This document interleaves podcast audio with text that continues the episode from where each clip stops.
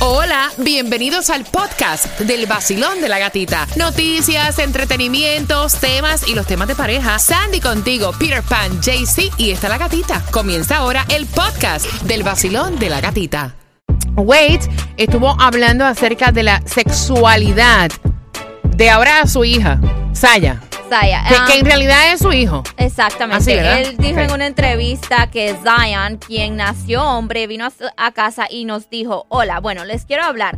Creo desde aquí en adelante estoy listo para vivir mi verdad. Quiero que me dirijan como a mí como ella y me encantaría que me llamaran Zaya. Ok, eh, si a ti te cae un meteorito así en tus manos, porque esto es... Wow. O sea, eso es fuerte. Es ¿no? una situación difícil. Es una situación difícil. ¿Has pasado por esto? O sea, ¿cómo tú lo ves que él esté apoyando esta decisión de su hijo de 12 años, Peter? Mm. Mira, tengo eh, la hija de Lucrecia y la mía tienen 13 años las dos. Eh, es difícil ponerse en esa situación porque fuera del agua cualquiera nada bien, pero cuando te toca a ti directamente tú dices, oh my lord. Eh, yo sé que mucha gente dice, no, eso es normal, ¿qué? Ahora que uno quiere hacer lo que le dé la gana, que sea lo que, sea lo que le dé la gana y que sea libre, para mí está bien que tú seas lo que tú quieras hacer. Eso te sientes bien siendo lo que tú quieras hacer. Sé lo que te dé la gana. Pero a mí eso de como de querer cambiar el género, lo que es el género, tú eh, naciste así. Que tú te sientas que estás en un cuerpo equivocado, que tú te sientas que tú eres más femenino que, que- que masculino. Ok, yo te voy a entender, yo soy tu padre, te voy a entender. Pero a mí eso de no, tú te vas a llamar Pedro toda tu vida. No te voy a poner el nombre de, de Margarita porque tú te llamas Pedro. Para mí es así. No, yo te lo respeto. Estoy totalmente en desacuerdo contigo. ¿Qué piensas tú? Basilón, buenos días. Hola. Mi hija me salió con que le gustan las niñas. Y yo sé que yo no puedo cambiar el mundo, pero duele, duele mucho. Aunque él diga lo respeto, yo te apoyo, eres mi hijo, pero a la final nadie sabe. ¿Qué edad tiene? Porque eh, acaba de cumplir 13. Ok.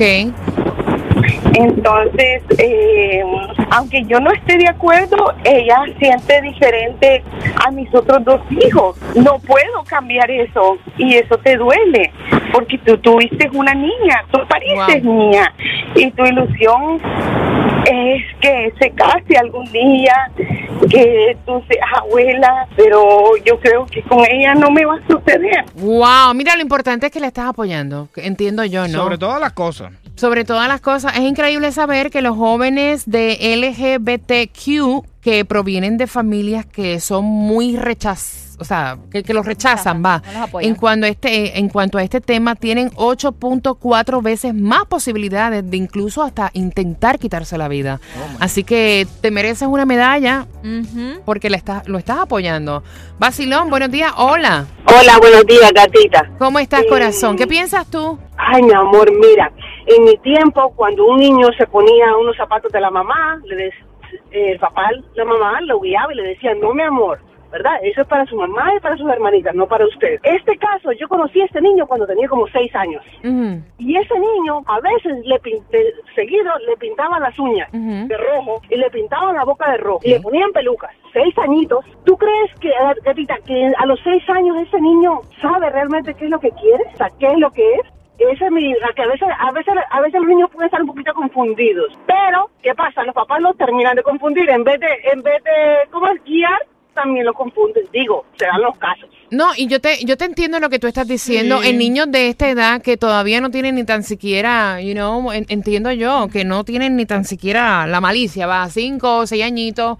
eh, te lo puedo entender, pero ya cuando es ya un jovencito entrando a la preadolescencia, lo que llamamos los 12, los 13, ya como que es un poquito diferente la manera de tú poder lidiar con la situación, entiendo yo, ¿no? Pero entiendo lo que Pero me estás ¿cómo tú vas a- diciendo. Le has Sí. puesto peluca, le has puesto, le has puesto labial. En rojo ese caso sí, en ese caso sí, Lo que pero... queriendo decir es que si en ese momento el niño tuyo de 5 años, 6 años se pone una peluca y se pinta las uñas, tú le dices, ey, ey, ey, ey, ey, tú no te puedes ni poner peluca, ni... Es como llevándolo Sí. por el otro lado. de Sí, ese- y de- yo te lo entiendo, pero también te estoy diciendo que entonces la cosa cambia cuando tienen 12, 13, 14 años, nadie le ha puesto una peluca, nadie le ha puesto Exacto. pintado las uñas y te están diciendo, tengo otra realidad, tengo una verdad.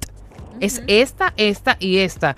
Y ahí la cosa cambia y la Tacho. manera también de tratar el tema Exacto. cambia No, totalmente. y este tema, este tema del que estamos tocando, no es que simplemente diga a mí me gusta el otro, el, el mismo Ujú. género, es que yo quiero que me llamen de otra forma y quiero Yo que quiero me vean. sacarlo, va. Exacto. Basilón, buenos días. Hola. Bueno, mira, yo estoy en esa situación. Wow. Yo tengo una hija que era hijo de 16 años, el cual está pasando por un por la transición. Eso se llama gender dysphoria. Eso no es como que te levantaste hoy con ganas de ser del otro género. Ujú. Esto tiene que ver mucho también en el embarazo. Si la madre pasa un estrés muy fuerte, que a mí me ocurrió, yo estaba pasando por una separación y en cuanto a los cromosomas y todo eso hay una variación. Por eso es que no está alineado cómo se siente el género como persona con el género que sería sexual. Una per- mi hija, por ejemplo, ya se considera straight, aunque tenga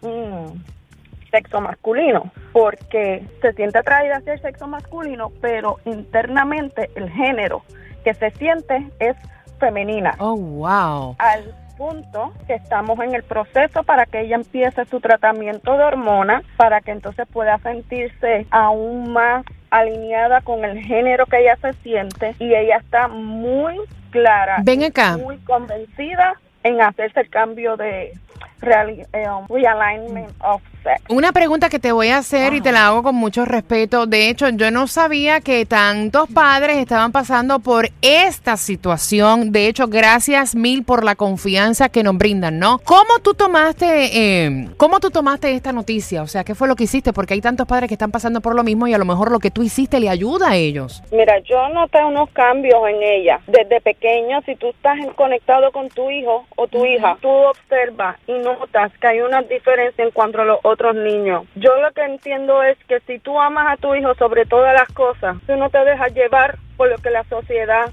estipule. Y como seres humanos debemos respetar el sentir de otra persona. Es una situación muy difícil porque yo puedo intentar comprenderla, pero no la puedo entender del todo porque yo no estoy pasando por gender dysphoria. Y Wow. es bien difícil que el niño vea su parte íntima, sienta hasta disgusto, odio, que por eso es que muchos se se mutilan, puede llegar a este, lamentablemente hasta un suicidio porque rechazan su naturaleza. Nuevo Sol 106.7, el líder en variedad.